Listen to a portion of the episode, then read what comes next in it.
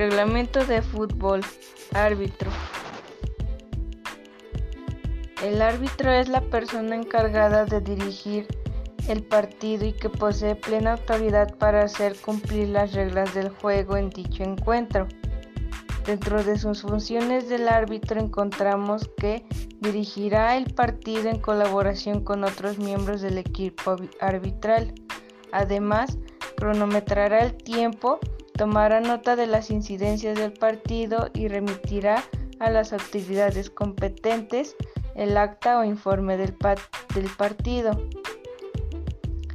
Además, supervisará o dará la señal para, para la reanudación del partido.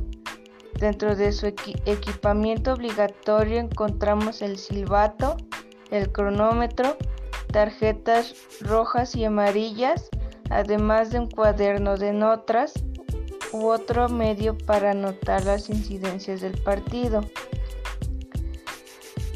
Tenemos otros miembros del equipo arbitral como los árbitros asistentes, quienes tendrán la tarea de indicar si el balón ha salido completamente del terreno de juego.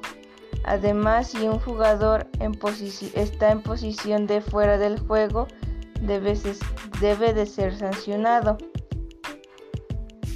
Tenemos el cuarto árbitro, que la labor del cuarto árbitro incluye supervisar el procedimiento de sustitución, comprobar el equipamiento de jugadores y suplentes, además de permitir la vuelta del terreno de juego de un juego de un jugador después de la señal y autorización del árbitro.